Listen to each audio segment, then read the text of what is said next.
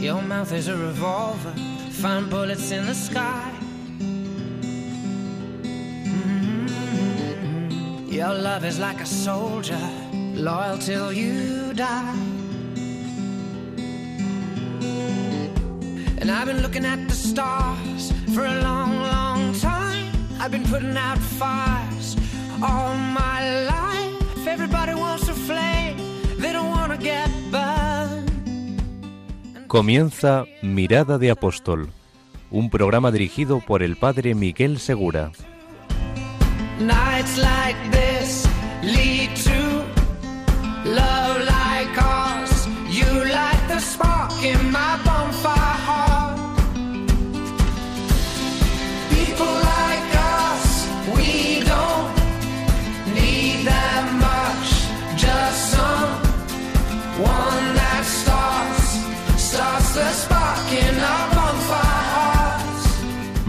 Buenas noches y bienvenidos a un nuevo programa de Mirada de Apóstol. Hoy todavía es domingo. Como fue domingo el día de la resurrección o fue domingo el día de Pentecostés, en que los cristianos nos transformamos en apóstoles, porque el Espíritu de Cristo nos empuja y nos hace ver las necesidades de los demás, las necesidades del mundo, pero sobre todo los deseos del corazón de Jesucristo, que es que todo el mundo se salve. Como sabéis, en nuestro programa buscamos evidenciar que la dimensión apostólica del cristiano es lo más normal. Todos estamos llamados a ser apóstoles por el bautismo. Y en el día de hoy vamos a hablar de algo que para alguno puede ser sorprendente. Vamos a hablar de quiénes son los primeros anunciadores de la fe, según la Iglesia. Los hemos traído aquí, aquí los tenemos. Y hoy están con nosotros para decirnos cómo han hecho esto, cómo son los primeros anunciadores de la fe, que quiénes son, según la Iglesia, los padres. Hoy nos acompañan en nuestro programa Ramón Bernácer Roig. Buenas noches, Ramón. Buenas noches. Y María Rosa María Rubio. Muy buenas noches. Muy buenas noches. Que están aquí como matrimonio y como familia. Nos van a explicar cuáles han sido sus experiencias durante los 51 años que llevan casados, pero también durante los 50 años que llevan evangelizando y realizando su apostolado en la familia. Todos venimos de una familia, todos hemos nacido en una familia, incluso quienes no han conocido a su familia porque han tenido una situación extraordinaria, tienen a la familia en el centro como un gran deseo, como un gran anhelo. Esta es la experiencia que he tenido yo también como sacerdote, eh, al conocer casos de, chicos adoptados o chicos que han perdido a sus familiares de pequeñitos. Pero todos nacemos en el seno de una familia. Así que hoy vamos a profundizar en esta realidad. Cómo evangelizar en la familia, cómo evangelizar desde la familia y cómo evangelizar para la familia. Quedaos con nosotros y enseguida comenzaremos nuestra entrevista con Ramón y María Rosa.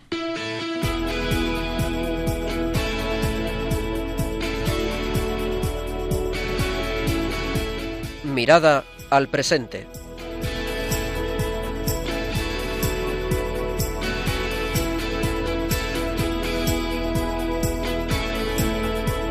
Empezamos esta primera parte de nuestro programa Mirada al presente y me toca, tengo la alegría, enorme alegría de presentaros a Ramón y a María Rosa. María Rosa María Rubio está casada con Ramón Bernácer Roig. Muy buenas noches a los dos. Muy buenas, Buenas noches. Muchísimas gracias por estar aquí. Bueno, les he preguntado, ¿cómo queréis que os presente? Porque podría presentarles de muchas maneras, eh, dado que han hecho muchísimas cosas. Ahora nos las van a contar en el apostolado de la Iglesia. Y para aquellos que piensan que el apostolado, la acción apostólica es algo reservado a nosotros los sacerdotes o a las misioneras que van a África o a la gente consagrada, pues hoy vas a ver que no es así. Ellos están casados desde hace ya 51 años y les damos las felicidades por ello. Gracias. Muchas gracias. Y bueno, empezamos nuestra entrevista preguntándoos por lo más hermoso que tenéis, vuestros hijos. ¿Cuántos hijos tenéis, María Rosa? Pues cinco. Cinco hijos y once nietos, que esto también es muy importante. Claro. Bueno, y voy a preguntarle a, a Ramón cómo os conocisteis. Ramón. Pues nos conocimos eh, evangelizándonos, pero evangelizándonos de, de jóvenes. Eh, formamos un grupo de, de jóvenes, chicos y chicas, Y bueno, en principio decíamos que de novios nada, pero al final ya después de dos o tres años trabajando en esos grupos con los jóvenes, pues nos fijamos el uno en el otro y la verdad es que, bueno, de toda la vida yo tenía pensado el matrimonio como una cosa ideal y como mi meta y, y, cuando la, la, tiré los trastos, como se decía antes, eh, la dije que si se quería casar conmigo, directamente, nada de que te quiero mucho ni nada de eso, te, te quieres casar conmigo. Todavía no os he preguntado de dónde sois, dónde pasó esto y dónde vivís ahora. Somos de Toledo, y pasó en Toledo y llevamos toda la vida prácticamente en Toledo. Muy bien. Bueno, como sabéis también, en nuestro programa tratamos de evidenciar que el estado de, de apóstol, el estado de dar a conocer el amor de Dios, como a cada uno le inspira el Espíritu Santo, apoyando la labor misionera de la Iglesia, es el estado ordinario y normal de todo cristiano.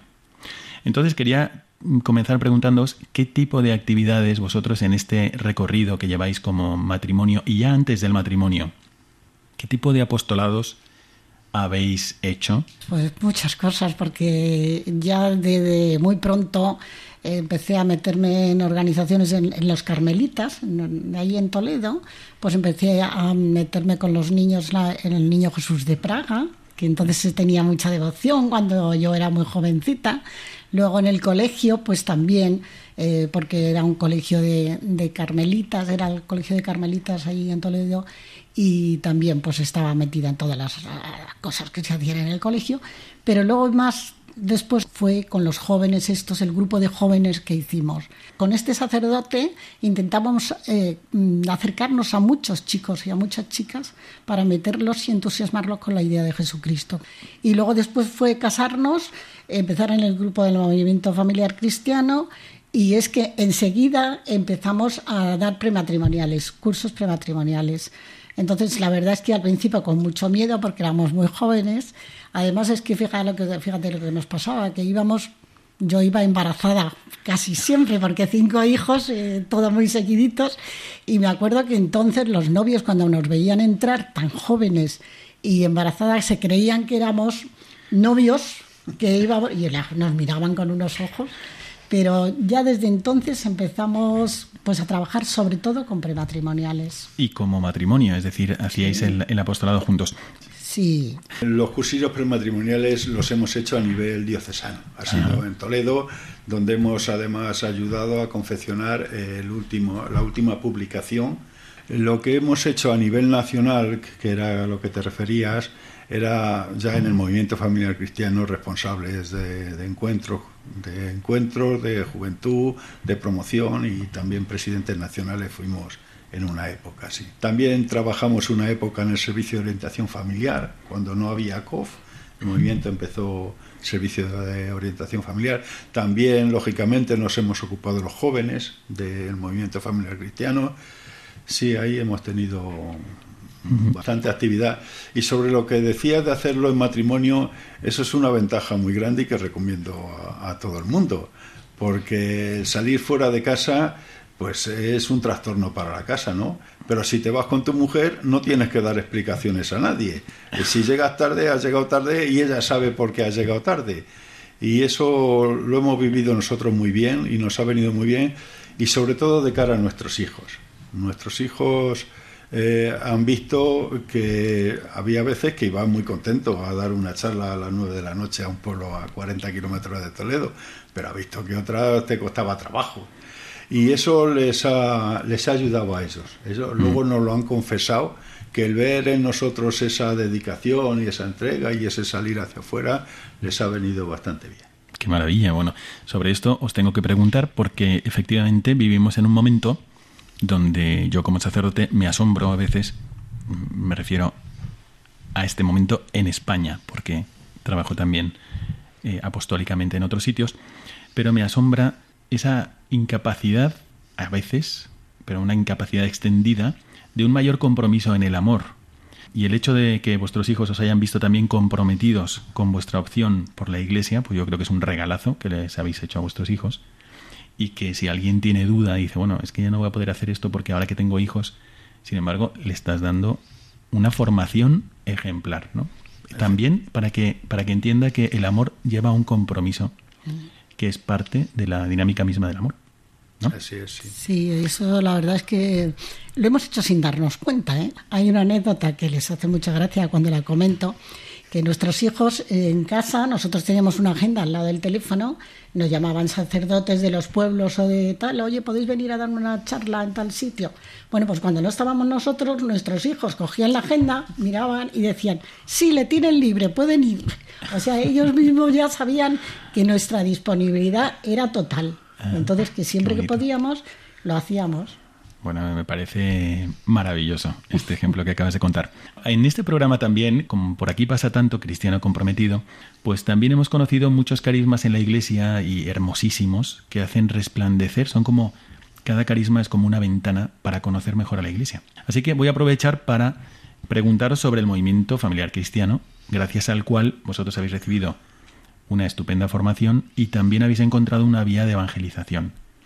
Yo aquí leo que el movimiento familiar cristiano es un movimiento de la Iglesia Católica que pretende descubrir, vivir y transmitir los valores cristianos fundamentales de la familia, tales como, por ejemplo, la vocación del laico casado, la fuerza salvadora del sacramento del matrimonio, la vivencia de la fe cristiana en el marco de la familia, la prioridad de la familia como iglesia doméstica y transmisora de la fe. Entonces, ¿cuál ha sido vuestra experiencia de todas estas em, definiciones y, bueno, partes de la definición del movimiento familiar cristiano que más os ha ayudado o, o que habéis descubierto más en, en esta experiencia eclesial a través del movimiento familiar cristiano? Pues ¿Qué mira, subrayaríais? Una de las cosas importantes que fomenta el movimiento familiar cristiano y que a nosotros nos ha venido muy bien es el diálogo conyugal y familiar. Hoy día es que es muy difícil hablar. Eh, los matrimonios hablan de cosas urgentes, pero no hablan de cosas importantes. Se quedan en, en la superficie, se quedan en el pago de la hipoteca, en las notas de los niños, eh, en cosas eh, muy urgentes porque agobian, pero que no son importantes. Sin embargo, desde el movimiento familiar cristiano, nuestra metodología de trabajo va encaminada a un diálogo conyugal y familiar que es muy importante. Nosotros nos reunimos cada 15 días, pero antes de esa reunión que tenemos de equipo, hemos tenido que preparar en casa nuestros temas. Temas eh, muy variados, pero siempre dirigidos a, a la vivencia de nuestra fe dentro de la familia. La transmisión de la fe eh, se hace pues simplemente por tener presente a Dios, tener presente a Dios en esa familia, hacer referencias a Él.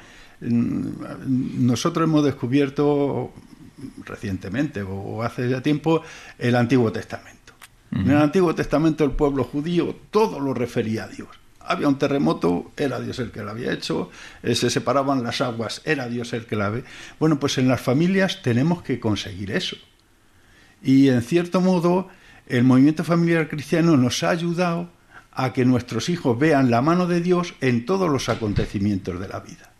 Durante muchos años hemos, hemos bendecido la mesa con, una cosa, eh, con un- unas cartulinas que llegaron a nuestra. Es un trabajo, el pan de la palabra se llama. Y está publicado y está. Y, y leíamos, y viene una primera parte que es eh, un texto bíblico, y la segunda una reflexión eclesial. Bueno, pues la cantidad de veces que nuestros hijos han dicho, fíjate, si parece que nos lo está diciendo Dios a nosotros. Eso nos ayuda mucho eh, el, el trabajar en el movimiento familiar cristiano, en ese diálogo no solo conyugal, sino también familiar. Y María Rosa, ¿qué subrayarías tú de esta experiencia que habéis tenido ya durante 50 años? Porque es lo que lleváis 51 de casados, pero 50 en este movimiento apostólico, Sí. movimiento familiar cristiano. Bueno, pues yo creo que es que hemos ido profundizando en, mm, en la idea de Dios dentro de la familia, como decía Ramón, porque es verdad que, bueno, la vida es un proceso, entonces, pues nosotros, como he dicho desde el principio, desde muy jovencitos, hemos estado pensando o que hemos querido eh, ser cristianos, vivir, vivirlo en profundidad, porque también es verdad que aquellas épocas primeras, cuando nosotros éramos jóvenes, eh, percibíamos como que el cristianismo era como muy superficial, entonces hemos querido ir profundizando en eso, pero la verdad es que al, casarnos con esta idea de ser matrimonio y familia cristiana, pues el movimiento nos ha ayudado a profundizar y a darnos cuenta realmente de cómo debe ser una familia cristiana. Y mm, la verdad es que, como nuestros libros todos están basados en la doctrina de la Iglesia, pues mm, vas descubriendo era, es un descubrir, de verdad, porque como es un proceso, es un ir descubriendo montones de, mm, de cosas que te dice el Evangelio, que te dice la doctrina de la Iglesia, para poder vivir más feliz, porque vivir cristianamente es vivir más feliz. Entonces, eh, el poder vivir con tus hijos, con tu marido, con esa alegría del cristianismo, lo hemos ido percibiendo y profundizando con toda nuestra formación del movimiento familiar cristiano. Bueno, me parece una experiencia estupenda y qué, alegría que podéis compartirla con todos nosotros. Hay experiencias similares que seguramente uno puede hacer allí donde no ha llegado el movimiento familiar cristiano todavía, pero que mm, esto, el compartir la fe en familia, el profundizar la doctrina de la Iglesia, a veces incluso, pues con este medio, Radio María, por ejemplo, o mm, el proponer algo a vuestros hijos, la bendición de la mesa, eh, en fin, todo lo que habéis ido comentando. ¿Por qué no tener esta experiencia en la propia familia? Porque como nos dice María Rosa, pues ser cristiano es vivir más feliz. Efectivamente le das sentido profundo a todo lo que haces y especialmente a las relaciones de amistad, empezando por las relaciones de amistad, de amor entre los esposos o los padres con los hijos, los hijos con los padres y con toda la familia pero en realidad con todos los que te rodean. Así que es una ventaja enorme. También vosotros habéis tenido mucho contacto con la Delegación de Familia y Vida. Sí, en Toledo sí, hemos muchos años trabajando. muchos años que para vosotros han sido también un observatorio de la situación de la familia en España, de los retos eh, de la, la, Iglesia ante la familia, de las demandas, puede ser también de la sociedad ante la Iglesia, en fin. Quiero preguntaros sobre los retos que vosotros veis en las familias y cómo, puede, cómo podemos nosotros apoyar con nuestra oración todo el trabajo que la Iglesia a través de tantas instituciones, pero en concreto la Delegación de Familia y Vida, pues eh, quiere ofrecer a las familias en España. ¿Cómo veis vosotros la situación? ¿Quién quiere responder primero? A ver. Igual. ¿Tú?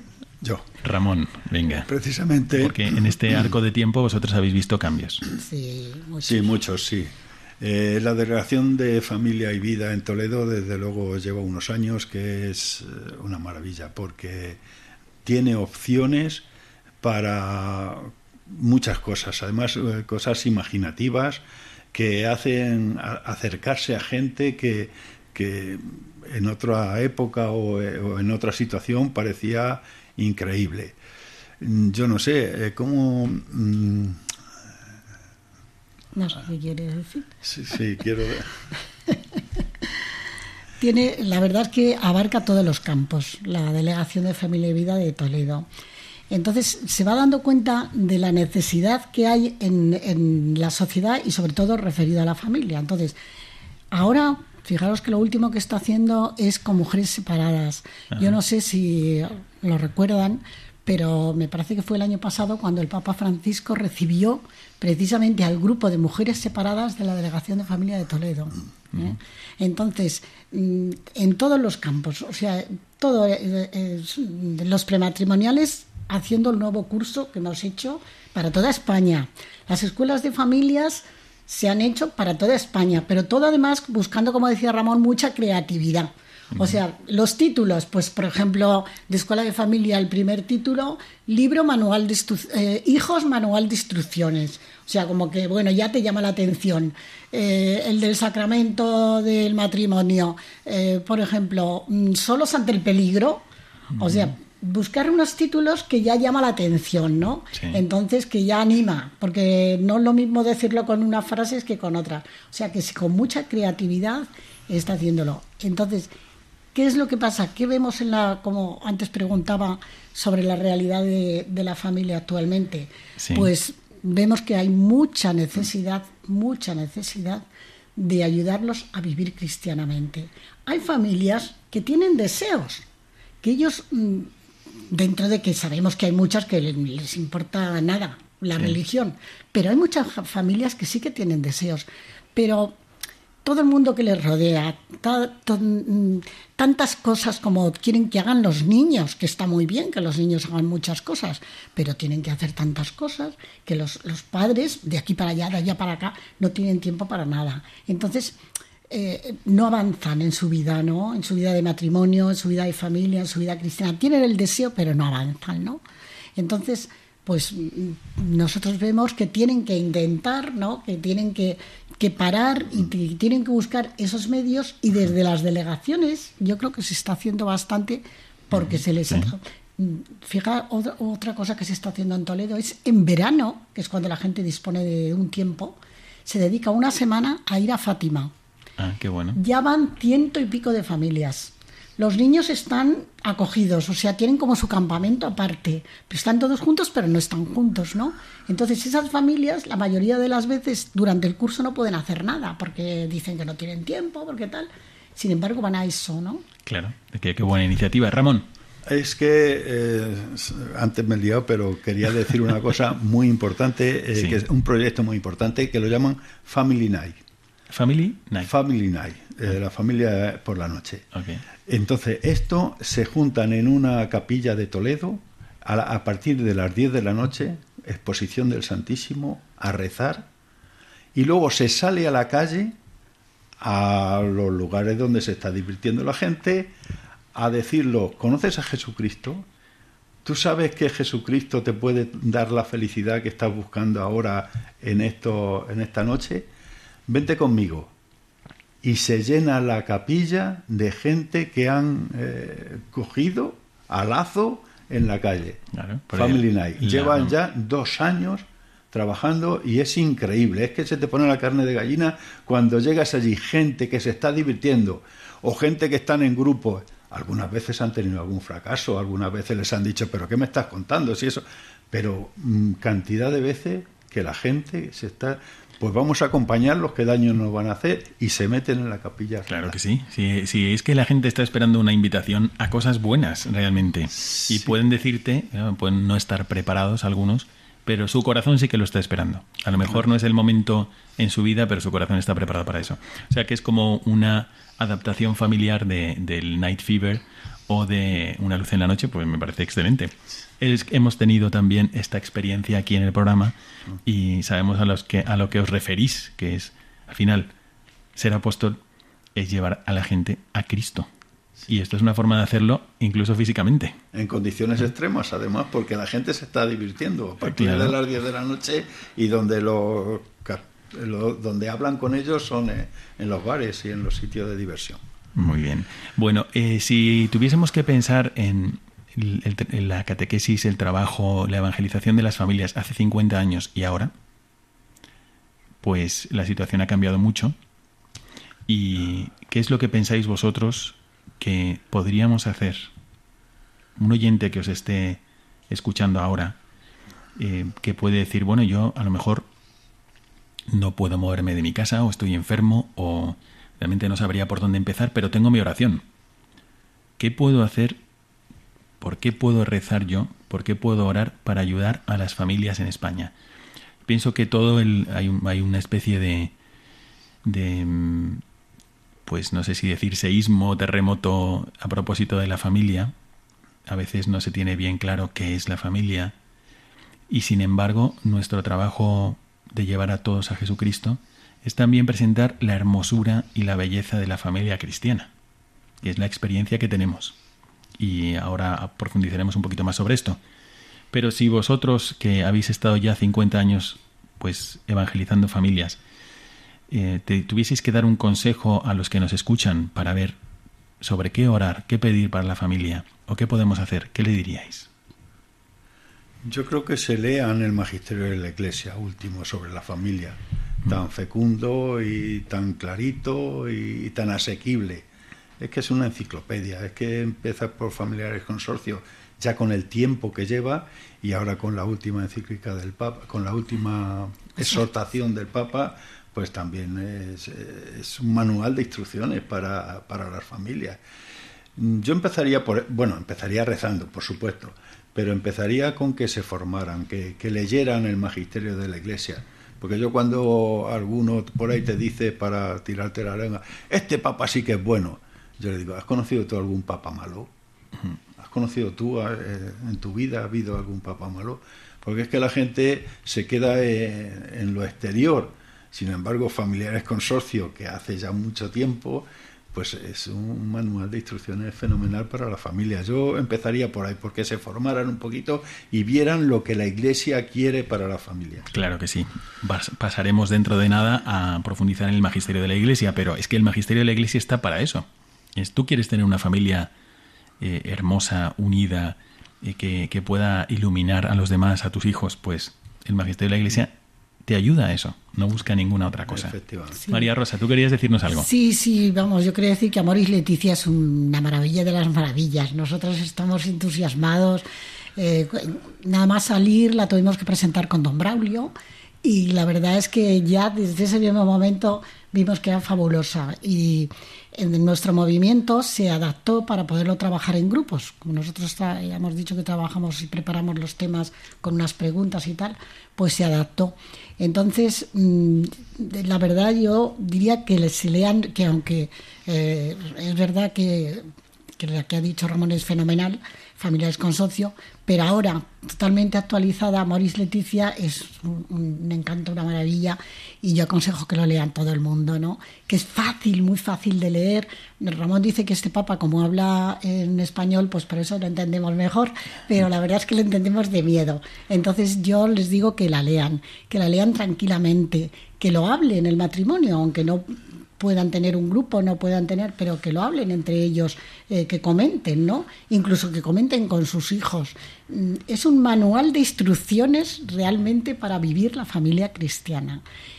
Y luego también quería matizar un poquito, como ha dicho, de la oración, porque es que lo veo tan importante, tan importante que tengamos oración y oración en familia, que enseñemos a nuestros hijos desde pequeñitos a rezar, que recemos con ellos, que no la dejemos en ningún momento. Entonces, mm, yo es que creo que es totalmente fundamental el rezar, el cualquier cosa que hagamos, rezarlo primero y poner a Dios presente en nuestras actividades, en nuestro día, en nuestra salida. Yo me acuerdo que cuando nuestros hijos éramos eran pequeños y lo llevaba yo al cole, pues llevaba en el coche un montón, eh, teníamos 600, pero en el 600, como entonces no había sillas, pues me cabían, no me cabían los justos, sino me cabían los míos y a veces algún vecino. íbamos todo el camino rezando, íbamos cantando canciones pues a la Virgen, al Señor. Entonces, yo creo que esto les, les ha calado y les ha servido para toda la vida.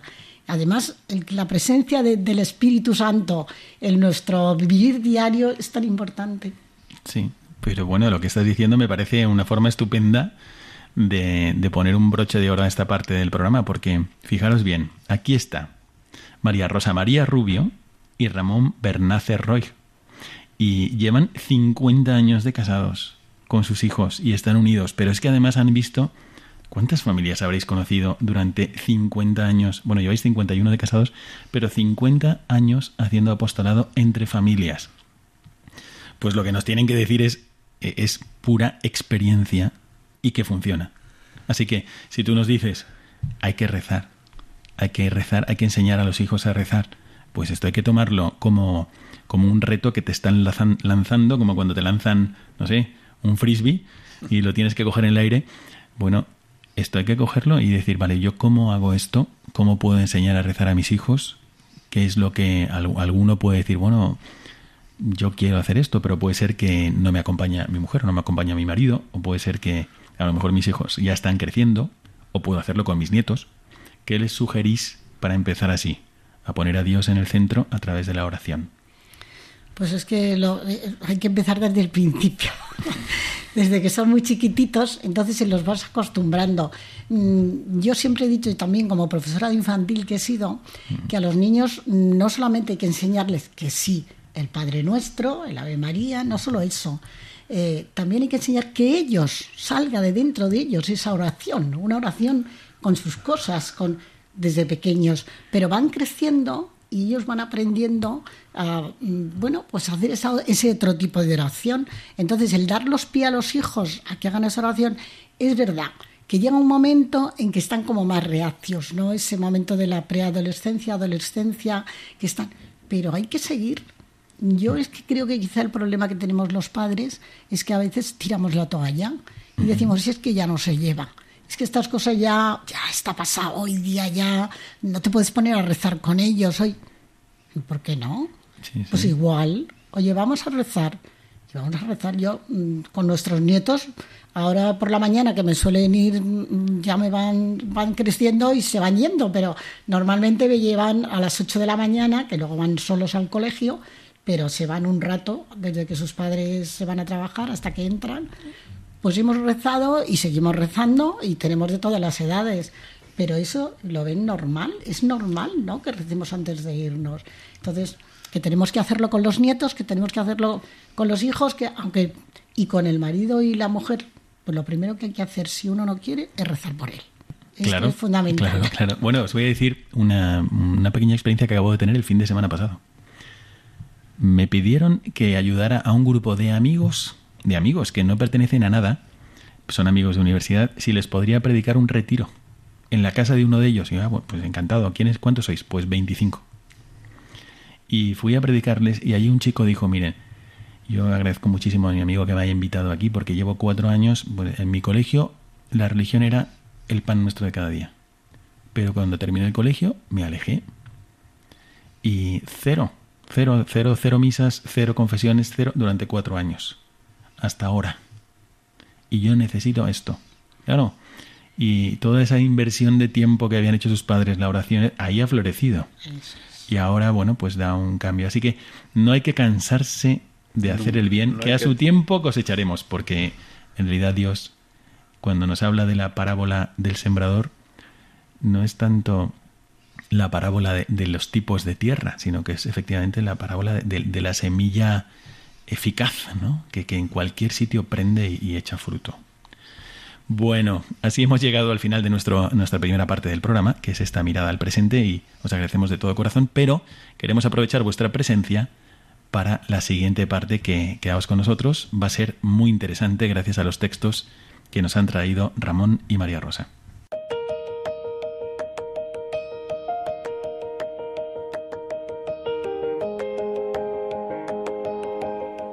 Mirada al Magisterio.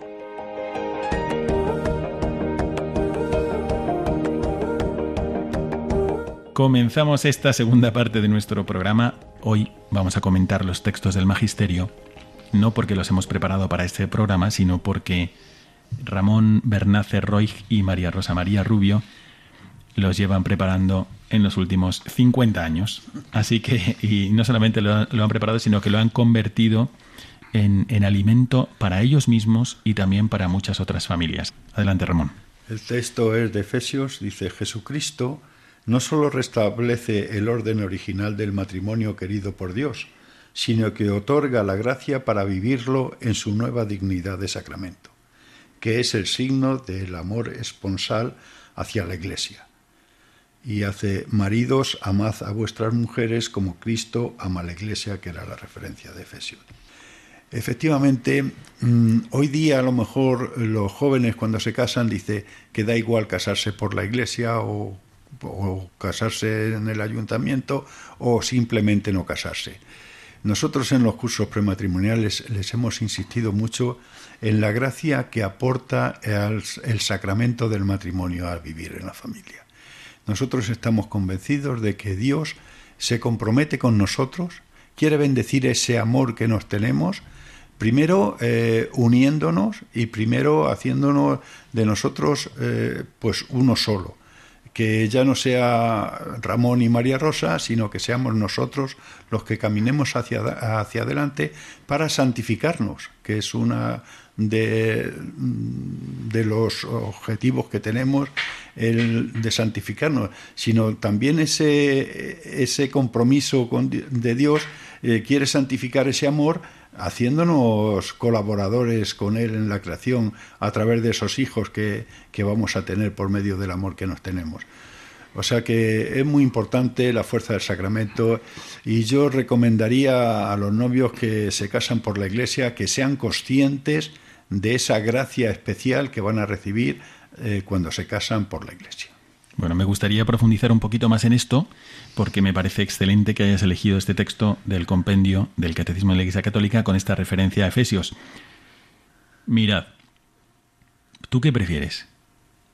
¿Que tu mujer te ame con un corazón que tenga un amor infinito? ¿Que tu marido te ame con un corazón que tenga un amor infinito sin límites? ¿O no? Que sepa perdonarlo todo, comprenderlo todo, amar por siempre, bueno, pues eso, ese es el corazón que el sacramento del matrimonio te regala si lo quieres aceptar, porque es que tú puedas amar a tu mujer o a tu marido con el corazón de, de Jesucristo, que no tiene límites. Fijaros a Jesucristo en la cruz. Pues imagínate que Jesucristo, en ese sacramento del matrimonio, como muy bien dice Ramón, lo que hace es regalarte su modo de amar. Puedes poner tu corazón como pones el móvil modo avión, puedes poner tu corazón modo divino. Y eso es lo que te da el sacramento. Por eso, bueno, ¿te puedes casar por, por el ayuntamiento? Sí, te puedes casar por el ayuntamiento si no eres cristiano, si no te importa la religión, etcétera, pero que sepas lo que ganarías si te casaras y te prepararas para recibir el sacramento. Es no solamente una aspiración, es una realidad. El sacramento produce la gracia. Y quienes lo han experimentado y lo han vivido así, pues pueden corroborarlo. Eh, tú, haces un, compromiso con una persona, pero pones a Dios de por medio y le pides que esta persona que es la que más importa para ti en la vida, ayúdame a amarla como tú me amas a mí. Y fijaros lo que dice la Iglesia. Al final es, pues amar. ¿Como quién? Como el que más ha llamado. No, no. Es amar como Cristo amó a la iglesia. Entonces tú tienes que ver el, crucifijo y nada, nada, nada de lo que han hecho a Cristo ha sido capaz de apagar ese amor. Imagínate que tú pudieras amar así a tu mujer, imagínate que tú pudieras amar así a tu marido. Pues sería el mejor ejemplo posible que podrías dar a tus hijos. Así que el sacramento del matrimonio es justo lo que tu corazón anhela. Y puede ser que no tenga buena prensa o puede ser que no lo hayamos explicado bien. Pero cuando uno lo descubre, dice esto, esto yo quiero para mí, lo quiero para mi hermana cuando se case, lo quiero para mis hijos cuando se casen, lo quiero para mi mujer para que lo viva conmigo y lo quiero yo para vivirlo con mi mujer. Así que, bueno, es que Jesucristo nos está regalando lo que más anhelamos, que es un amor eterno, pero para que tú también lo vivas así. Así que yo creo que hace falta todo este esfuerzo que el magisterio hace tantas veces, pero lo guardamos en un cajón, de explicar qué tipo de amor nos invita a vivir Jesucristo cuando nos llama al matrimonio. Bueno, pues María Rosa también nos ha traído un texto que me parece que es del número 1656 del Catecismo y quiere comentarlo con nosotros. Adelante, María Rosa. Dice, en nuestros días, en un mundo frecuentemente extraño e incluso hostil a la fe, las familias creyentes tienen una importancia primordial en cuanto faros de una fe viva e irradiadora. Me paro un momentito y quiero recalcar esto que nos dice aquí, que somos las familias cristianas faros de una fe viva. Yo creo que es importantísimo que, que nos lo metiéramos dentro. Somos faros para el mundo. Faros. Llevamos esa luz. Después sigue el texto. Por eso el Concilio Vaticano II llama a la familia con una antigua expresión, iglesia doméstica. Somos iglesia doméstica ¿Qué es una iglesia? Es el lugar donde está Dios. Pues así tiene que ser nuestra familia. El lugar donde está Dios presente continuamente. Ha salido antes en la primera parte del programa. ¿Cómo tenemos que hacerlo los padres? Eh, que todos nuestros hijos, que todos los que formamos parte de la familia, sintamos esta presencia de Dios. Continúa y dice, en el seno de la familia, los padres han de ser para sus hijos los primeros anunciadores de la fe con su palabra y con su ejemplo. Y han de fomentar la vocación personal de cada uno y con especial cuidado la vocación a la vida consagrada. Fijaros qué importante lo que dice. Dice que los padres han de ser para sus hijos los primeros anunciadores de la fe, que muchas veces queremos dejar esto en manos de los sacerdotes, en las parroquias, en las catequistas, en los colegios católicos, en los abuelos, pero sin embargo los padres somos los primeros anunciadores de esa fe.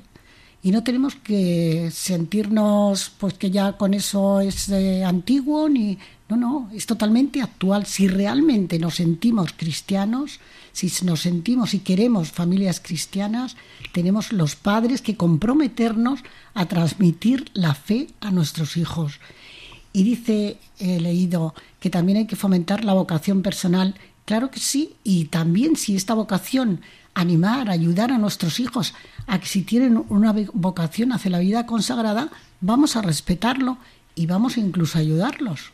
Entonces creo que es importantísimo este punto.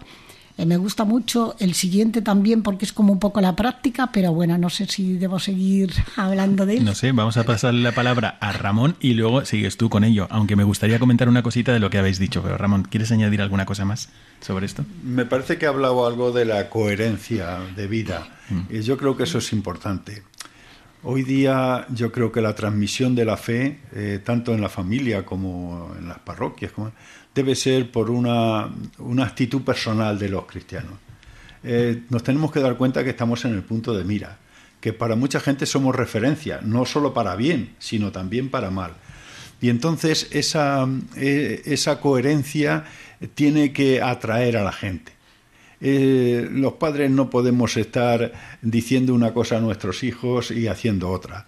Los padres, ahora que estamos en época de la, de la primera comunión de, los niños, pues no pueden decir a, sus hijos que vayan a misa y tu papá, pues yo ya fui cuando me casé, yo ya no, eso no, no se lleva ya tenemos que ser muy coherentes y yo creo que eso eh, nos va a llevar a, a evangelizar a evangelizar eh, profundamente. ¿eh? Creo que es la actitud personal de cada uno de nosotros, de los cristianos, lo que tiene que hacer ver a la gente la bondad de lo que creemos y, la fuerza que tenemos en lo que creemos. Bueno, me encanta escucharte hablar de esto de la coherencia y, y, de la autenticidad, porque, bueno, me encanta a mí, pero le encanta todavía más a Jesucristo, porque Jesucristo, fijaos como cuando presenta a Natanael dice, aquí hay un verdadero israelita en el que no hay doblez, en el que no hay dolo. ¿no? Y así habla también de San Juan Bautista. que habéis salido a, ver en, el desierto? ¿Una caña que se dobla de un lado a otro? No, por el viento. No podemos ser así. Y pues no hay ni un nacido de mujer que sea más grande que Juan, alabando esa coherencia, esa autenticidad, ¿no? Le encanta a Jesucristo y con Jesucristo nos vamos a encontrar todos. Y ahí sí va a ser individual. El juicio va a ser individual, no va a ser en matrimonio, pero eh, pero por eso tiene que decir, claro, claro, pero nos vamos a encontrar ahí delante de Cristo y decir, oye, yo, a ver, he sido coherente con esa promesa que he hecho yo en mi matrimonio de amar como Cristo amó a la iglesia, imagínate. Bueno, hay que pedirle ayuda a Dios. Pero me gustaría comentar una cosa más, que es sobre lo que habéis dicho, de que los padres tienen que ayudar a los hijos a descubrir también su vocación y especialmente si hay vocación consagrada. Esto, yo soy consagrado. Yo soy consagrado y yo he experimentado el bien que ha hecho a mi familia el tener un consagrado en la familia. Y yo esto, yo hace muchísimo tiempo que no lo escucho a nadie. Pero es que esto es una realidad. Si alguien ha probado el amor de Jesucristo y ha estado saboreando desde, desde joven, desde que Dios le haya llamado, el amor de Jesucristo, después, cuando hace falta un plus de amor en cualquier circunstancia familiar, que puede ser una herencia, puede ser una pelea, puede ser cualquier cosa, un sacrificio de, de, ayudar a la abuela o, de, o, de, ayudar a un enfermo. quien ha experimentado el amor de Dios, como tú tengas a alguien ahí en la familia, que haya estado viviendo pues con ese tipo de amor porque Dios se lo ha regalado, a todo el mundo le parece poco el acto de amor que haya que hacer. Y entonces, no puedes controlar muchas circunstancias familiares porque no dependen de ti, no depende de ti una crisis económica y no depende de ti una guerra. Pero sí depende de ti el amor con que nos amamos. Entonces, como tú tengas a una persona que a lo mejor es consagrada y está entre cuatro muros porque es de vida contemplativa, pero es parte de la familia, todo el mundo de alguna forma se contagia de ese modo de amar o por lo menos lo tiene como referencia y como ideal. Así que una vocación consagrada en tu familia es un regalazo. O sea, es como si te hubiera tocado la lotería. o más. Mucho más que eso, sí. Bueno, pues no sé si querías decir alguna cosa más, María Rosa. No. Porque se nos ha acabado el tiempo y tenemos que pasar a la tercera parte de nuestro programa. Pero es que era muy interesante lo que estabais contando y además que es un beneficio grandísimo para todos los matrimonios, para todas las familias, el acudir al magisterio que nos habéis traído hoy, sea la Familiaris Consortio, sea el Compendio del Catecismo o el mismo Catecismo de la Iglesia Católica. Os animamos a tenerlo como lectura. ¿Por qué no? De vez en cuando, no digo que sea la única lectura, léete otras cosas también, pero de vez en cuando algo que tiene que ver con tu vida, tu familia. Eso lo hacemos en el movimiento familiar cristiano de forma organizada. Esas lecturas las vamos haciendo de forma ya programadas. Ah, pues me parece una idea estupenda. que hay, que, hay que hacerlo y cada uno, pues como Dios le permita. Si te ha puesto a la mano un movimiento así que te pueda ayudar, pues ¿por qué no aprovecharlo? Y si no lo tienes, ¿por qué no hacerlo de otra manera? O sea, me parece una experiencia estupenda y al final son todo medios que nos acercan a Dios y al cumplimiento de nuestra vocación.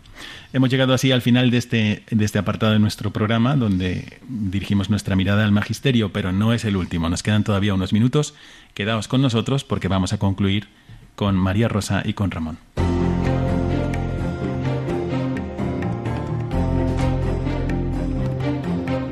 Mirada al futuro.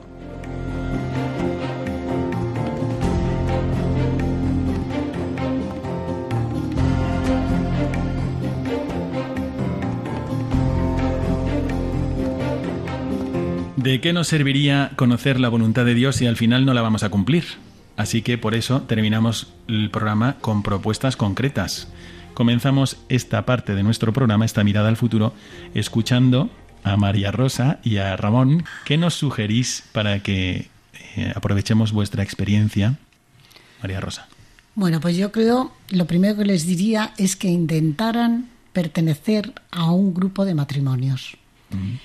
Eh, hoy día es muy difícil vivir la, vivir la fe por, libre. Entonces esto te ayuda muchísimo. Entonces el grupo de matrimonios te va a ayudar lo primero a la relación del esposo con la esposa, a fomentar el diálogo tan necesario, tan necesario en el matrimonio siempre, pero hoy día más porque no se tiene tiempo y no se dedica tiempo uno a otro. Entonces, mm, luego te vendría fenomenal el grupo de matrimonios porque te forma, porque vas oyendo las opiniones de los demás, porque tienes que preparar unos temas y esto te va formando. Vas conociendo la doctrina de la Iglesia sobre el matrimonio y la familia, pero también te vas dando cuenta de la realidad que tienes alrededor y cómo tienes tú que manifestar tu fe a todas esas familias de alrededor. O sea, a la vez también vas a evangelizar a esas familias. Entonces eso sería lo primero que les diría, que intenten formar un grupo de matrimonios pues con amigos, eh, gente pues como ellos, de gente de alrededor, de vecinos, de tal, pues que intenten formarlo. Entonces está nuestro movimiento familiar cristiano que está en muchos sitios de España, que te metes en la página web y vas a encontrar dirección, pero que hay otros movimientos, no solamente el nuestro, ¿no? Que miren aquel que mejor les puede ir por su forma de trabajo, por y entonces pues intenten formar eso. Mm, bueno, puede ser, voy a hacer aquí un poco de abogado del diablo porque em, alguien que nos escuche dice, bueno, si este es el consejo, yo ya eso no lo puedo hacer. A lo mejor yo eso de participar con mi marido en un grupo de matrimonios no lo puedo hacer. O puede ser que alguien diga, ahí va, no se me había ocurrido, a lo mejor sí que lo puedo hacer. ¿Qué aconsejas en forma práctica? Imagínate, pues yo soy una parroquiana y me parece muy bien lo que me acabas de decir. ¿Qué puedo hacer yo para pertenecer a alguno de estos grupos? Aunque ya lo has señalado más o menos, pero ¿qué pasos concretos podría dar? Pues bueno, si tu marido no quiere ir a estos grupos, pues bueno, lo tienes un poco más complicado porque son grupos de matrimonios. Entonces, mm, quizá le puedes convencer con el tiempo, ¿no? El hacerle ver, el, el hablar con él, el hacer, mira, esto nos puede venir bien.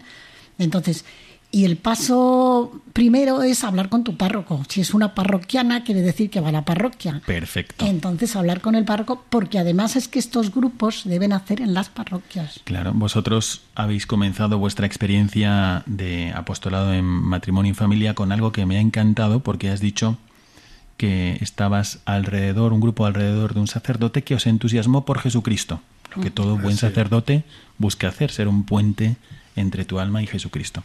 Entonces, esto, mm, pues una parroquia cerca, seguro que tienes.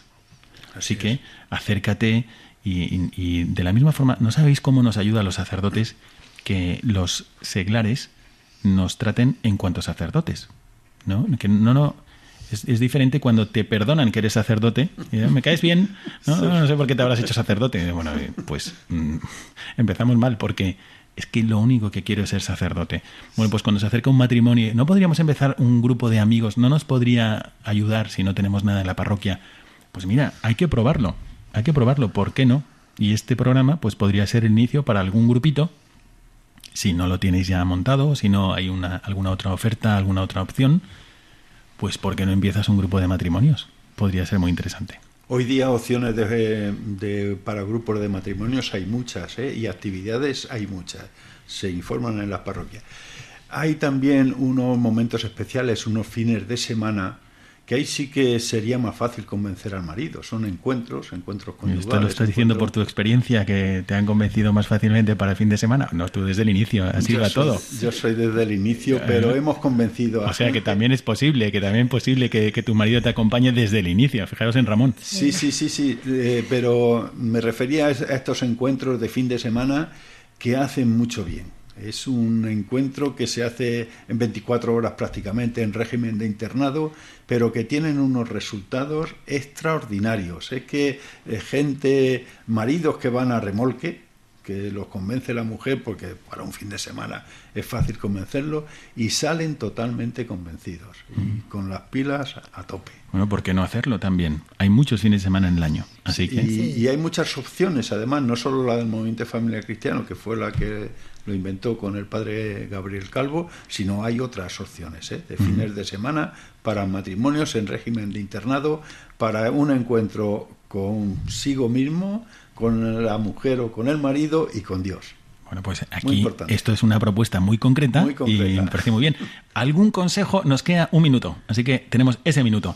¿Algún consejo de cara, no sé, a un periodo eh, que ya no es un tiempo ordinario, sino que son vacaciones? Vacaciones, verano. Ya sabéis que, que mm, esto es así, hay como un cambio de terreno, como cuando pasas de la autopista a, todo terreno o al revés, que pasas del campo a la autopista. Entonces, ¿qué, qué aconsejáis a las familias durante sus vacaciones? Pues lo primero que no se olviden de Dios. Y yo creo que cuando cogemos las vacaciones ya dejamos todo al margen y dejamos hasta Dios. Mm. Entonces lo primero que no, que sigan teniéndole presente y que aprovechen, pues mira, para leer más, para hablar más, para hablar más el matrimonio, para hablar más con los hijos, que aprovechen. Oye, tampoco se trata que yo algunas veces he oído, sí, oye, es que los metes en el coche y como los tienes allí, me pongo a rezar el rosario, me pongo a rezar. Oye, vamos a ir con pauta. Tampoco vamos a tener, si los hijos son adolescentes o son que, bueno, se ponen un poquito reacios, no les vamos a dar la paliza.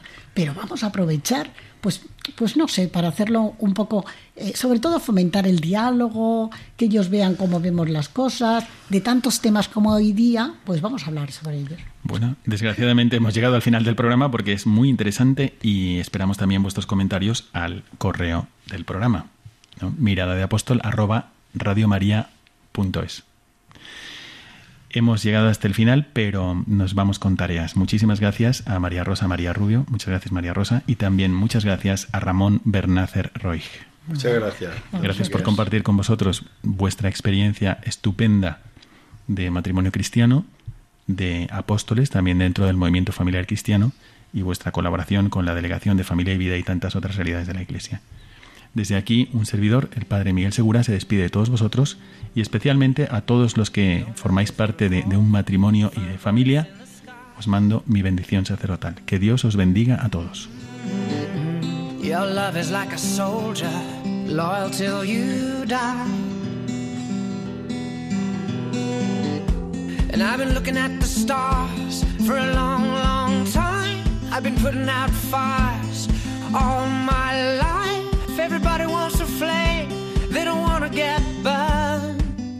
Acaban de escuchar el programa Mirada de Apóstol, dirigido por el padre Miguel Segura.